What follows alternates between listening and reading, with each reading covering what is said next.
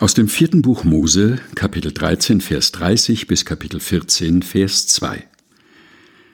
Kaleb beruhigte das Volk, das sich bei Moses beklagte. Er sagte, wir werden auf jeden Fall losziehen und das Land in Besitz nehmen. Wir werden das ganz sicher schaffen. Aber die anderen Kundschafter, die mit ihm gegangen waren, erwiderten, wir können es mit diesem Volk nicht aufnehmen. Es ist doch viel stärker als wir. Dann verbreiteten sie unter den Israeliten Gerüchte über das Land, das sie erkundet hatten.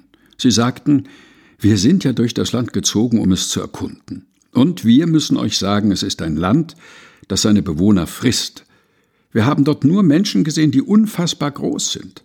Es gibt dort sogar Anakita. Das sind Riesen, die von Riesen abstammen. In ihren Augen sind wir so klein wie Heuschrecken, und genauso haben wir uns auch gefühlt. Die ganze Gemeinde schrie laut auf, und das Volk weinte in dieser Nacht. Die Israeliten rebellierten gegen Mose und Aaron. Die ganze Gemeinde beklagte sich bei ihnen, wir wären besser in Ägypten gestorben oder hier in dieser Wüste, wären wir doch nur tot. Viertes Buch Mose, Kapitel 13, Vers 30 bis Kapitel 14, Vers 2 aus der Basisbibel der Deutschen Bibelgesellschaft. Gelesen von Helge Heinold.